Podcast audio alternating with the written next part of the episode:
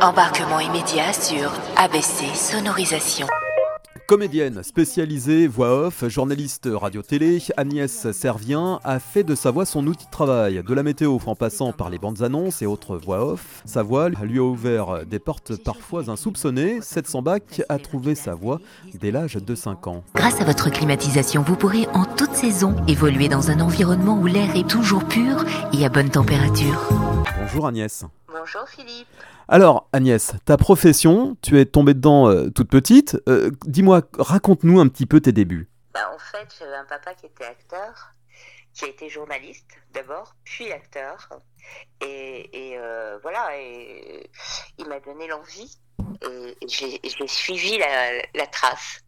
Donc comédienne, ça me plaisait pas spécialement de, me retrouver devant les caméras, mais j'ai compris que la voix, ça m'intéressait beaucoup plus. Mais ça m'a pas empêché de tourner dans des films, de faire des, du théâtre, etc., etc. Mais euh, j'étais vachement plus intéressée par tout ce qui était euh, radio, euh, le son, la voix, le journalisme beaucoup j'ai eu la chance de bosser sur des, gros médias. Et, euh, c'est comme ça que j'ai démarré à 5 ans par faire du doublage. Tu faisais quoi à 5 ans euh, en tant que doubleuse? Alors, à l'époque, en 14-18, on doublait pas comme maintenant, on doublait au mouvement des lèvres. Et, moi, je suivais mon père euh, très souvent sur les plateaux cinéma, etc., etc. Et il se retrouvait à, doubler des films. Alors, à l'époque, on vivait en Italie et il doublait des, des films, des western spaghetti et des films chinois qui passaient par l'Italie pour venir en France. Et moi, je me retrouvais là et des fois, il y avait des gamins à doubler et, du coup, je me retrouvais à, faire euh, les voix euh, d'enfants. Et c'est parti comme ça. Et ça m'amusait en fait. Je trouvais ça drôle, c'était pas compliqué, pourtant c'était pas si simple. Et c'est comme ça que tout a démarré. Oh mon Valentin, prouve-moi ton amour. Fais un tour chez Bouygues Télécom au centre commercial Carrefour Lingostière. Au final, n'avoir pas eu euh, le fameux euh, diplôme, c'était, euh, ça a été un handicap ou pas? Absolument pas. Alors absolument pas. Au contraire, c'était euh, même une, chance pour moi parce que ça me, je sais pas, j'ai l'impression que ça me donnait plus de liberté de ne pas être euh, cadré avec un bac, avec ci, avec ça, et, euh, ça m'a donné beaucoup plus de facilité finalement. quelle a été l'évolution de, ton parcours professionnel? Alors donc, démarrage à 5 ans.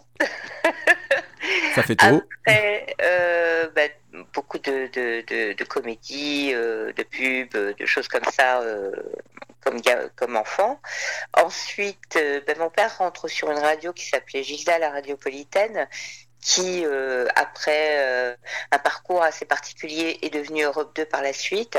Et un jour, il me dit, bah écoute, viens, euh, viens essayer, viens faire les voix avec moi. tu donneras l'heure, tu parleras de, de Gilda, voilà, tout ça, les, les, les petits points qu'on donne.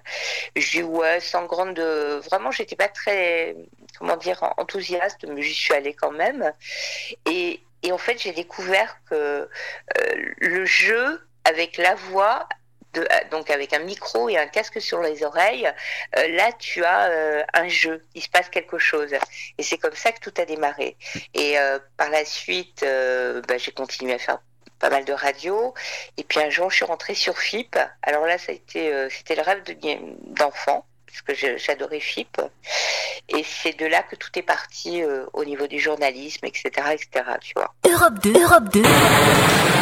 Europe 2 s'enflamme pour les montgolfières. Les 19 et 20 janvier, 30 montgolfières multicolores vont décoller du pied des pistes de Pras sur Harley. Euh, comédienne voix off, euh, je reviens là-dessus, ça peut faire peur à certains ou à certaines. C'est un métier qui est quand même aléatoire, parfois précaire. Est-ce que tu as connu des moments de, euh, difficulté? Oui, alors d'abord on n'est pas comédien voix off. D'abord on est comédien. Ça, c'est primordial. Il y a beaucoup de gens qui se disent comédiens, qui n'ont rien fait pour être comédien. Il y en a qui sont excellents, puis il y en a c'est moins bon, et ils te disent on est comédien, ce qui est faux. On est d'abord comédien. Ensuite, on, va se diriger peut-être vers des, particularités. Moi, c'est la voix. Euh, donc voilà. Après, est-ce que c'est facile de travailler dans la voix? Pas toujours. Il y a des moments euh, où c'est, bah, tu, oui, tu manges de la vache enragée, évidemment. Euh, donc il faut savoir se diversifier. Il faut savoir aussi se tourner vers d'autres, d'autres choses qui, qui, qui appellent à travailler avec des voix. Voilà. Mais c'est pas toujours si simple, non. Aujourd'hui, Agnès, de quelle façon travailles-tu? Aujourd'hui, je travaille avec le monde entier. Hein, puisque tu as des studios dans le monde entier qui ont besoin euh, parfois de, de, voix françaises. Donc je vais travailler avec les États-Unis, avec euh, notamment aussi les Antilles. Alors c'est la France, mais euh, c'est assez différent. je vais travailler. j'ai un petit peu arrêté les pubs parce que ça, ça me fatiguait au bout d'un moment. Je trouvais ça récurrent, toujours la même chose. Donc je vais travailler sur des, des bulletins météo, je vais travailler sur des documentaires, des choses comme ça.